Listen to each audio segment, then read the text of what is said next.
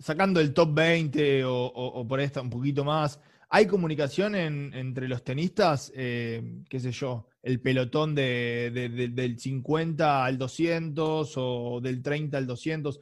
¿Hablan entre ustedes? ¿Pueden comunicarse? Sobre todo en esta época de cuarentena, pero más allá de, cuando vuelva toda la normalidad, eh, ¿se pueden pasar información o, puntos de vista respecto a, a diferentes torneos, etcétera?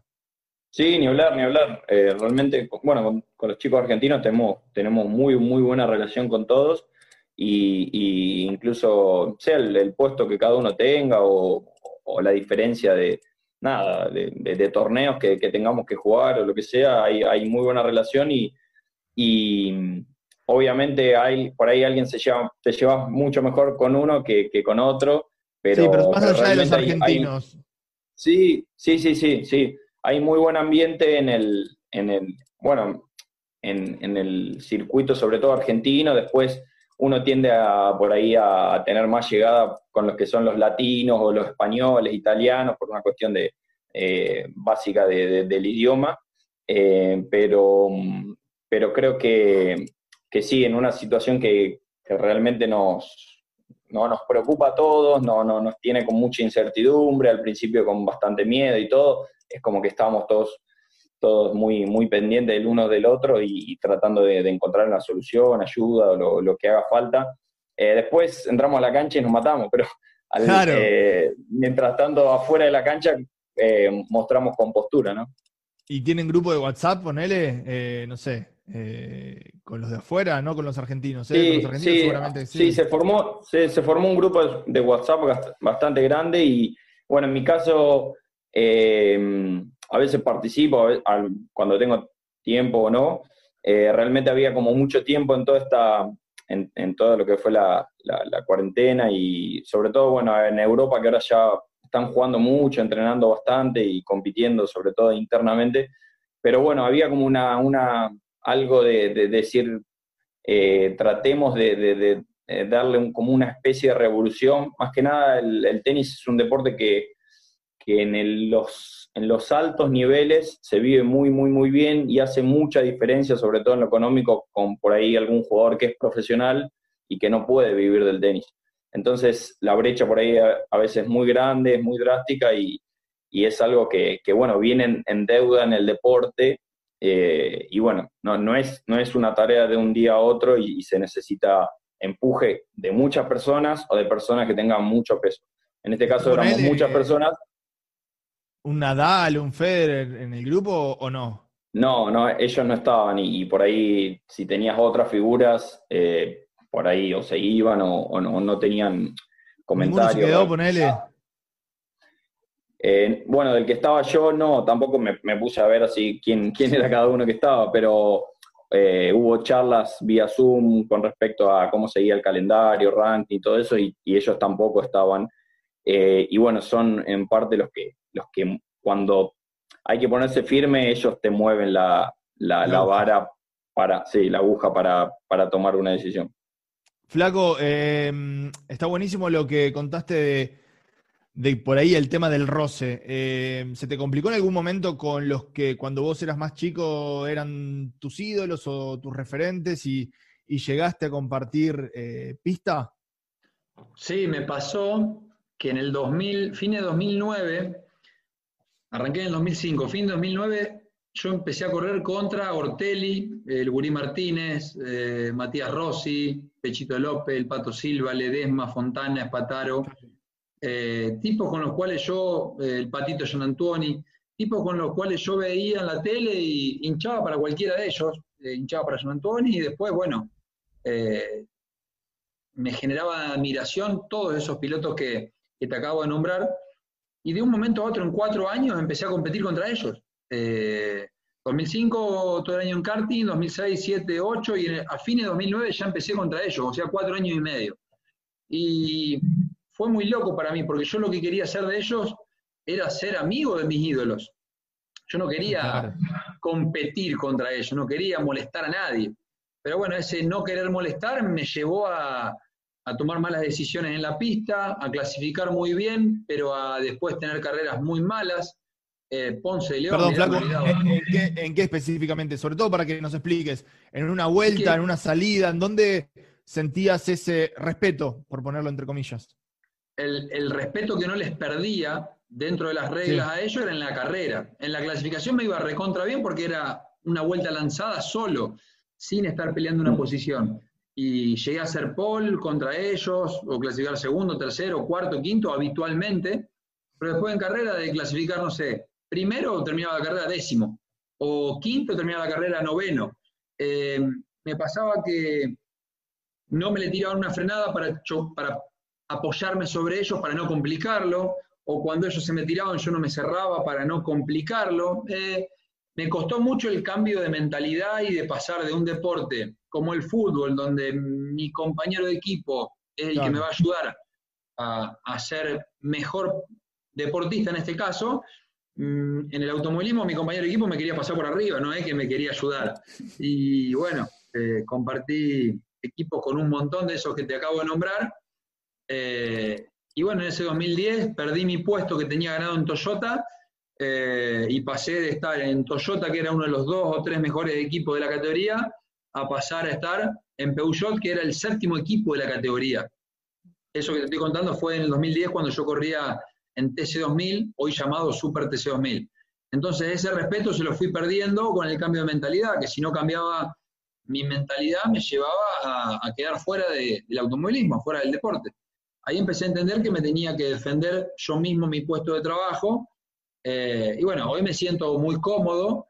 Eh, tener una relación de amistad como la que hablaba Facu con, mis colegas eh, es difícil. Mis amigos están en las parejas, en la zona, en la facultad, los, que me, los que me fui haciendo con el paso de la vida tengo una excelente relación profesional con, el 99% de los pilotos, con todos te diría, no tengo problemas con nadie, no tengo roce, pero no tengo una relación de amistad.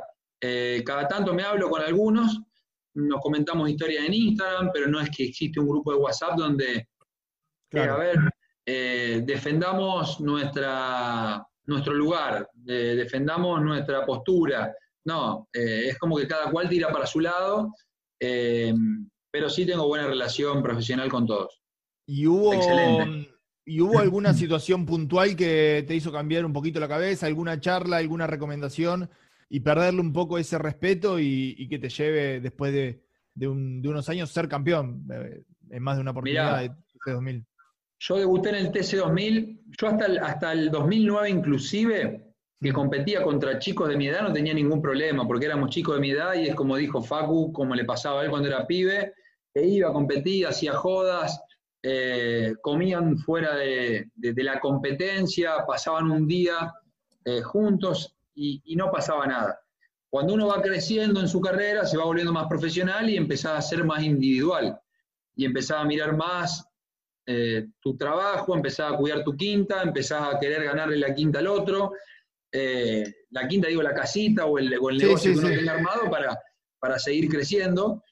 Eh, y me pasó que, como me iba tan bien en la Fórmula Renault, en el 2009 yo salí campeón, quedaban dos carreras de, ese campeonato, tanto de Fórmula Renault como de TC2000, y corrían el mismo fin de semana.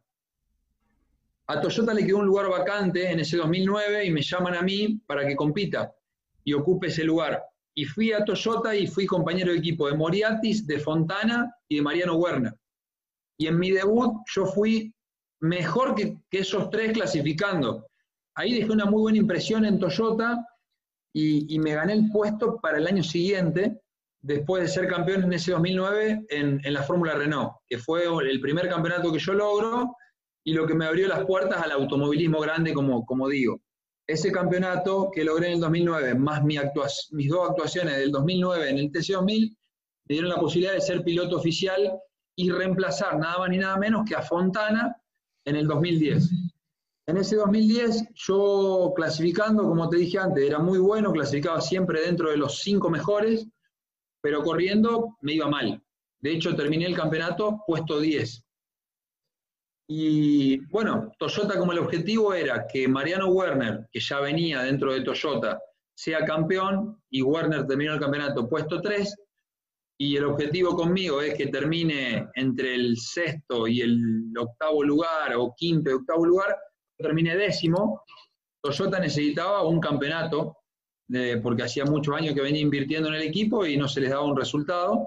Claro. Y contrata a Matías Rossi, en ese momento el mejor piloto de, de esa actualidad. Y bueno, Mariano Werner cuando no se va del equipo porque llega Rossi, yo pasaba de ser piloto 2 a piloto 3 y, es ahí donde tomamos la decisión con mi papá eh, de en vez de estar en, uno de los dos o tres mejores equipos de la categoría que era Toyota, junto con Honda y algún otro equipo, pasar a formar parte de un equipo peor, pero donde yo pueda eh, perderles el miedo o, o, el respeto a mis colegas y que no se, no se sienta tanto. Pero bueno, fue un golpe fuerte para mí, porque estar con este nivel de auto para pelear por poles, que son las clasificaciones, para pelear por carreras, y si todo iba bien, para pelear por un campeonato, yo pasaba a estar en un auto en este nivel para pelear, para estar, ojalá dentro de los 10 al fin de año.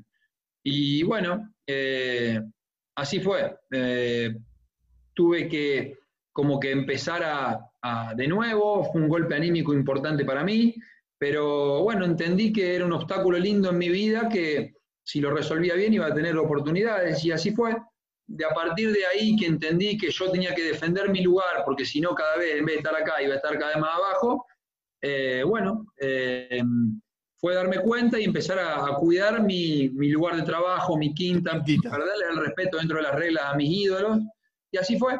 Eh, me empezó a ir cada vez mejor, empecé a crecer, empecé a estar del puesto 10, pasar a estar puesto 7, de puesto 7 a puesto 5, y bueno, hasta que me presentaron nuevas oportunidades en otros equipos que vieron que, ya como que iba ganando confianza en mí y empecé a perder el respeto a mis rivales. Y bueno, ya en el 2013 terminé puesto 3 en el campeonato y a partir de ahí no me bajé del puesto 3 nunca más.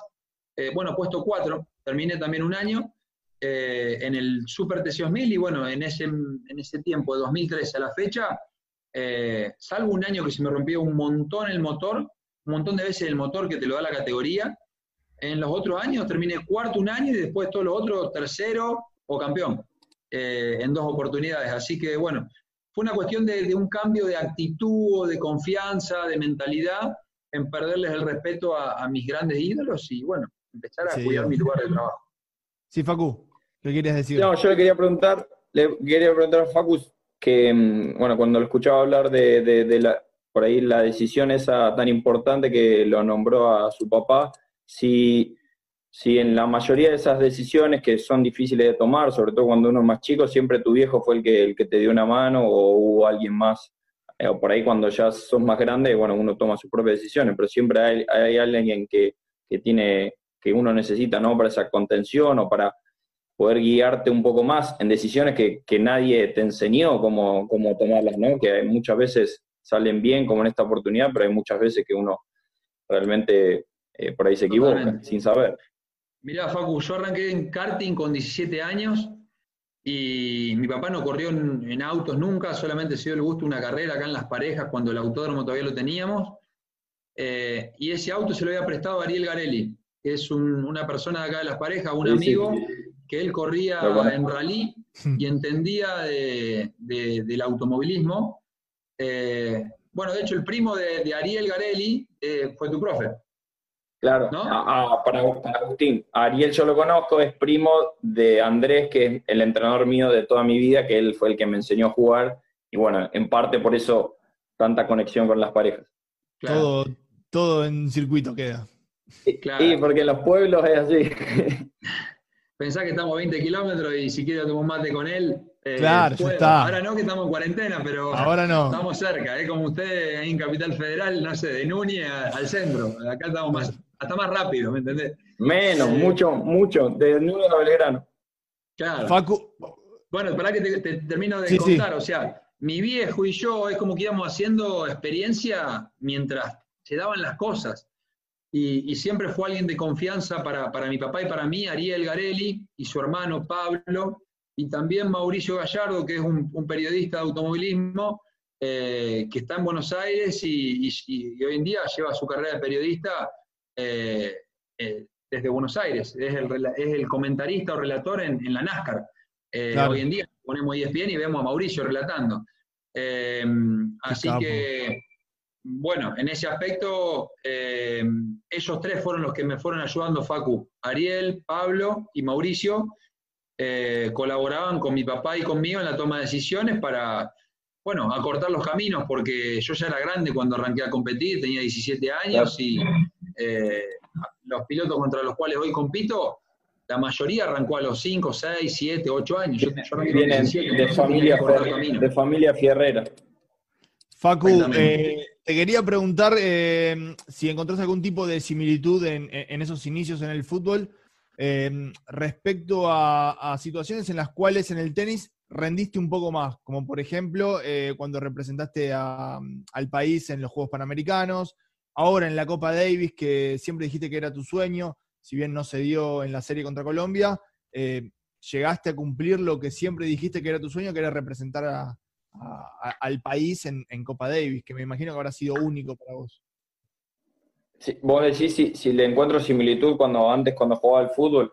Sí, si es, si es algo de, lo grupal, de, sentirte más acompañado, o no, por ahí me decís, no, es lo mismo que el circuito, la verdad, pero... la verdad es que... Sí, la verdad es que, me, pasó, y bueno, y ya muchos también ya lo, se, dieron cuenta el hecho de que cada vez que me ha tocado competir en, sobre todo algunas veces representando a Argentina y muchas veces en equipo. Eh, tengo muy buenas actuaciones en lo que son los interclubes, representando a un club y siempre en, el en trabajo equipo porque me gusta mucho eso. Siempre estuve peleado con el individualismo y con el hecho de, estar solo y con un loco malo. Y, y me siento cómodo trabajando con otras personas, incluso me gusta mucho compartir a la hora de cuando yo puedo formar mi equipo, eh, no, no estoy buscando personas que se destaquen y sean los mejores de los mejores del mundo. Sí, obviamente si tengo la oportunidad, sí, pero me gusta mucho em, poder seleccionar. En mi caso, eh, soy yo el encargado ¿no? de, de, seleccionar quién va a ser mi, mi, entrenador o mi preparador físico, o mi psicólogo, o mi kinesiólogo, y, y me gusta mucho eh, ver qué clase de persona es la que va a trabajar conmigo, porque me parece que después se va a generar un vínculo muy bueno, una confianza que, es necesaria, sobre todo porque nuestros entrenadores prácticamente conviven con nosotros día a día, todo el tiempo, eh, más que nada cuando tenemos que viajar, eh, y realmente disfruto de eso, de ser parte de un equipo, y no, no me siento que yo, porque soy el tenista, el que representa al equipo, sea el más importante, ni mucho menos me gusta, me gusta que lo, por ahí cuando se da los méritos sean compartidos entre todos y cuando tocan las malas que también las compartamos entre todos. Y bueno, y a la vez cuando tuve que, que, representar a un equipo o a una institución o bueno, en, algunas oportunidades, como vos decías, Argentina, siempre me, me, doy como un plus extra que seguramente eh, tiene que ver mucho con, con mi manera de ser, con mi manera de, de vivir el día a día, cuando vuelvo al pueblo y a la ciudad, me encanta pasar muchísimo tiempo con mucha gente, con mi familia, con mis amigos, siempre le estoy muy agradecido a ellos porque no me gusta andar, andar y solo ahí como por la vida, viste, comiéndome los garrones yo o disfrutando solo de mis alegrías y, creo que tiene mucho que ver eso. Quiero que, que me digas ya para ir cerrando, no les quiero sacar más tiempo a ninguno de los dos. Em, Facu, eh, el tema de, los Juegos Panamericanos, ¿qué fue lo más loco que viviste en los Panamericanos, en la Villa Olímpica? También pensando que el año que viene están los Juegos Olímpicos. ¿Qué tiene de tan lindo ese evento que, todos los que fueron parte eh, lo viven de una manera tan especial?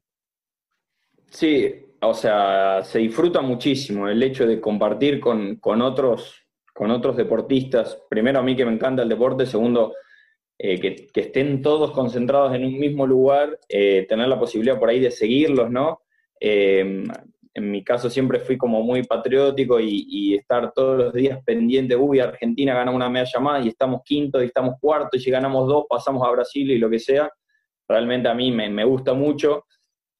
Me, gustaría más también que, se, la organización, o sea, pueda, pueda ser más flexible para que el resto de los deportistas puedan incluso ver otras pruebas o así, y bueno, y me ha pasado que en el momento ese de, la ceremonia inaugural, eh, tanto en, en, Toronto, en mis Panamericanos 2015, eh, al otro día competíamos. Y, toda la gente de la delegación de Argentina nos dijo, miren que ustedes mañana juegan y esto va a llevar como tres o cuatro horas, hay que caminar mucho, se van a poner a saltar, va a haber momentos que se van a comer hasta media hora esperando por, viste, por el desfile o por el show o lo que sea, incluso la vuelta, usted tiene que descansar. Y entonces habíamos adoptado de quedarnos, con el equipo de, quedarnos. Y faltaban 15 minutos para que, para que toda la delegación argentina vaya, salga para el desfile inaugural y nosotros estamos en nuestras habitaciones acostados como, como descansando y yo empecé a escuchar la gente abajo y los chicos y los gritos y Argentina y me asomo por el balcón y digo, no puedo no ir. Y ahí agarro con el capitán y le digo, mira, yo te prometo que mañana voy a dar lo mejor de mí, que voy a sacar fuerza donde no tenga, pero a la ceremonia tengo que ir. Y fui y el resto de mis compañeros no fueron por una cuestión de nada, de que en ese momento, viste, nada, son decisiones. Nada, y fue impresionante, impresionante, saltando con todos los deportistas, gritando como, como, como loco, como nunca como nunca antes lo había hecho por Argentina, desfilar ahí con, el uniforme es algo realmente increíble y que hasta el momento que lo viví no, me imaginé ni por, ni, por casualidad que hubiera, hubieran sido así de esa manera. Nosotros estamos acostumbrados todo el tiempo a, seguir el calendario del circuito y, jugar por, simplemente por nosotros y, y ese tipo de representación realmente para mí fue increíble. Y estar en el podio ni me imagino. Sí, ahí, pero terrible emoción, terrible, porque aparte se te vienen miles de cosas a la cabeza. Mi familia y mis amigos que saben que yo, viste, me, muero por estar ahí, entonces peor, te baja mucho más de, todas esas emociones y, después escuchás el himno, o sea, una fuerza terrible para no llorar, no sé por qué no, me, por qué no lloré en realidad, pero bueno, lo de, lo de la Copa Davis también me, me pasaba ahí tengo el video que me pasa la cámara cerca, como diciendo, a ver si llorás, a ver si llorás, y yo. Pero no, son recuerdos muy lindos, sí. Bueno, para cerrar, eh, Flaco, eh, ¿tuviste oportunidad de, en esta época dorada como hincha de River, relacionarte un poco con el plantel o, nada que ver? ¿Sos de ir a la cancha? No soy de ir a la cancha. Eh, tuve la suerte de conocer a Nacho Escoco en el 2016, cuando Nacho estaba en Newells. Nacho también le gusta el automovilismo, como a Fito Rinaudo y como a Leo Poncio. Eh, Nacho después va a River, por el contacto con Nacho los esperé en una carrera de los mil kilómetros de turismo carretera ahí en Buenos Aires, y conocí a Leo, que Leo me dijeron que ya era hincha mío antes de conocerlo, porque Leo es de Las Rosas. Antro me queda para allá 20 kilómetros y La Rosa me queda para allá 25. Eh, y y bueno, mm, a través de ellos dos generé contacto con algunos. Y una práctica de River, me saqué foto con el muñeco Gallardo, con Maidana, con Armani, con Juanfer Quintero, con Nacho Fernández, por ejemplo. Eh, con Nacho Fernández tuve algún intercambio de, palabras por, mensaje privado en Instagram. Eh, pero bueno, contacto directo con, Leo Poncio y con Nacho Escoco. Nacho ya ahora no lo tengo más en River, se fue, se fue para Newells. Eh, pero bueno, tuve, tuve ese contacto y, tuve la posibilidad de sacarme foto con Nacho Fernández, que es quien, con quien yo quería sacar una foto, antes que Riquel me diga que era el mejor jugador de, Argentina. Yo, yo eso, ese es un título que yo le digo a mis amigos, ven que sé algo de fútbol, porque yo le dije a mis amigos, Nacho Fernández, el mejor jugador de fútbol argentino, antes que lo diga Riquelme. Entonces ahora me, me agrando un poquito porque eh, mis amigos son testigos de eso. Y es porque Riquelme te escuchó a vos. ¿Cómo? Es porque Riquelme te escuchó a vos, dijo, ¿viste ese enganche de Sportivo Las Parejas que sabe un poquitito de fútbol? Dijo que, Nacho Fernández era el mejor. Fui un boludo en no hacerlo público, porque si, si lo, tiraba, lo tiré un par de meses antes que lo diga Riquelme. Em, y, me pasó con Gallardo, porque Gallardo fue muy fuerte. Yo soy muy cholulo y me saco fotos con todos. Eh, de hecho, tengo acá la computadora con la cual estoy haciendo el Zoom. Eh, fotos guardadas, porque en el teléfono la memoria, viste, se, te ocupa eh, y, se te llena. Entonces voy descargando las fotos. Y, tengo una carpeta armada que dice famosos. Y debo tener, no sé, 150 fotos con famosos. En, ese álbum, en ese álbum de, famosos, lo tengo acá el señor. Tengo una foto, lo tengo a Facu Bagni. Ah, ¿cómo famoso? Vos sos famoso, boludo. Y, y tengo con Gallardo. Y con Gallardo me pasó algo que me pasó con Gallardo y con Pampita y que me tiemble la voz, o sea... Eh, que, ah, Gina feliz. ¿Eh? Gina chocha. No, no pasa nada, yo se lo cuento, o sea, con Pampita no me saqué foto, en una carrera Pampita era eh, la imagen de Citroën, yo corría para Renault, y, y, la directora comercial de Citroën de ese momento, hoy es la directora comercial de Renault, Valentina Solari. Y bueno, en el automovilismo nos conocemos todos. Y pasa Valentina caminando con Pampita, porque era su imagen eh, de Citroën. Y me generó un calor, viste, que dije, Pampita, y, pasó. Yo no le pedí foto, nada. Eh, y al, año siguiente, eh, o a los dos años, me invita Nacho Escoco a una práctica de River, y estuve hablando, bueno, con, los jugadores que les conté recién, y, y faltaba la foto con Gallardo.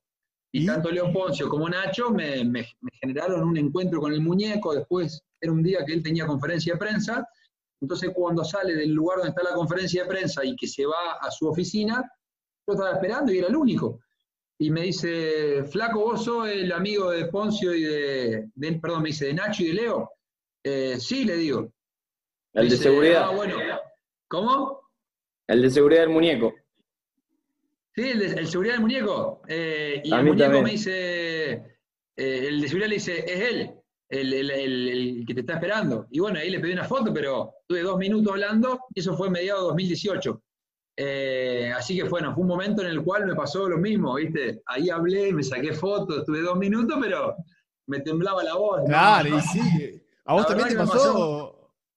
Perdón, me pasó con, con el muñeco. Casi igual. Yo lo, bueno, también por la, por la cercanía, primer, no, no, me acuerdo si lo conocí primero o a Leo Poncio o tengo muy buena relación con Ariel Rojas. Compartíamos ahí un, un profe, hicimos yoga juntos y bueno, yo sí iba mucho a la cancha en el momento que vivía en Buenos Aires, a 10 cuadras estaba, entonces vivía en la cancha. Y, y con Ariel le digo, eh, bueno, voy a ir el miércoles, bueno, me dice, pasate al vestuario a saludar, que o, fui a una práctica antes. No, fui al vestuario el día que terminó el partido y Leo no había jugado y mm, entonces él me esperó mientras todos los jugadores se estaban cambiando, no sé qué, y mi hermana tiene devoción, locura, lo ama con toda su alma, entonces le digo, por favor, necesito que te saque una foto con mi hermana. Bueno, mi hermana se sacó la foto y, y a la semana siguiente voy más tranquilo yo a la práctica, que estaba que ahí, entré con, Ariel Rojas, y bueno, estuvimos charlando un montón, pasó Nacho Fernández, que, me acuerdo que me contó que le gustaban los, los caballos, arriba el, hace el, jockey, como el jockey. Y, apareció el muñeco, que se iban a jugar un picadito atrás del arco con el Enzo, y el Enzo para mí era como... No le pedía foto a nadie, pero a Gallardo y al Enzo le tenía que pedir. Y bueno, y, se iban, los agarré y bueno, y yo sabía que Gallardo jugaba un poco al tenis. Claro, Gallardo juega al tenis. sí, y Ariel le dice, ¿lo conocés a este? Y yo, por dentro decía, ¿quién me va a conocer a mí? ¿Para qué le preguntás? y, él dijo, sí, sí, ¿cómo que no? No sé, capaz que, bueno, pobre, tuvo que zafar. Y, y se quedó hablando un rato y, bueno, también un par de los, de los jugadores y en ese momento es como, te grito todos los días que te amo, ¿viste? O sea, el muñeco, lo mismo Alonso, la primera vez que fui a la cancha, el, Enzo era, era Dios. ¿Alguno te pidió de, ir a jugar, de ir a pelotear un poquitito? ¿Pegaste esa, no, no. No, no, pero bueno, después a veces, bueno, lo de los Panamericanos tuvo mucha repercusión, igual que lo de la Copa Davis, un par de cosas, y por ahí recibías los mensajes de ellos. Em, pero también con Leo, amigos de él conocían amigos míos por una cercanía de esto de, que se comparte la, misma liga de fútbol y habían jugado en contra con, ahí en la Liga Cañadense. Y nada, muy, muy piolas. Bueno, chicos, no hay más tiempo, me quedaría un rato más charlando porque la verdad la pasé muy bien. Muchas gracias, Facu ¿la pasaste bien? Sí, sí, obvio, dale para adelante. A Facu, ¿quién es su tenista preferido de la actualidad? eh, es Nadal, porque la verdad es que, bueno, todo el mundo le gusta por ahí mucho más Federer por una cuestión de estética y es como la perfección del tenis y lo increíble que lo hace, pero yo admiro mucho más a Nadal porque el tipo tiene como una fuerza de superación y tuvo muchos momentos por ahí más difíciles que en un juego que, no brilla tanto y no sale con tanta facilidad como el de Federer, que, obviamente también trabaja un montón y, y, seguramente se esforzó muchísimo, pero siento que Nadal hizo, hicieron una carrera parecida en terribles logros y de los mejores de la historia, sin duda, con por ahí mucho menos. Me parece como mucho más admirable y bueno, por una cuestión también de que él es zurdo y, eso. Gracias, Facu, ¿la pasaste bien? Muy bien, muy bien, muchas gracias a los dos. Flaco querido, gracias por todo el tiempo, al igual que Facu. Eh, la pasé muy bien, vos también. Te sacamos un ratito de, de la normalidad de la rutina. Espectacular, gracias Agus por tenerme en cuenta, Tomás, Anto, Ale, y bueno, un crack como Facu, ojalá que podamos estar pronto compartiendo un asadito que, estamos cerca, bueno, cuando levante eh, la cuarentena. Así que la, pasé realmente muy bien, gracias, gracias Agus por tenerme en cuenta. Bueno, yo estoy muy complicado, pero me sumo a ese asado. Muchas gracias, muchachos. Esto fue Cruzados por ESPN. Mi nombre es Agustín Belachur. Gracias por estar del otro lado y nos vemos la próxima. Chau, chau.